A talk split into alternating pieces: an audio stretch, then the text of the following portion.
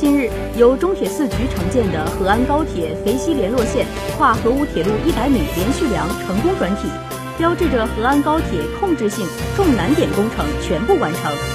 合安高铁是国家八纵八横铁路网规划的京港高铁重要组成部分，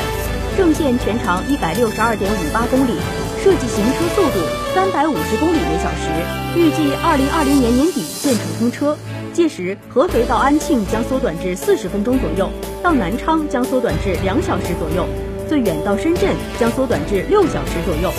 对于完善长江经济带区域路网布局，提高路网质量和能力，带动沿线地区经济社会发展，具有重要作用。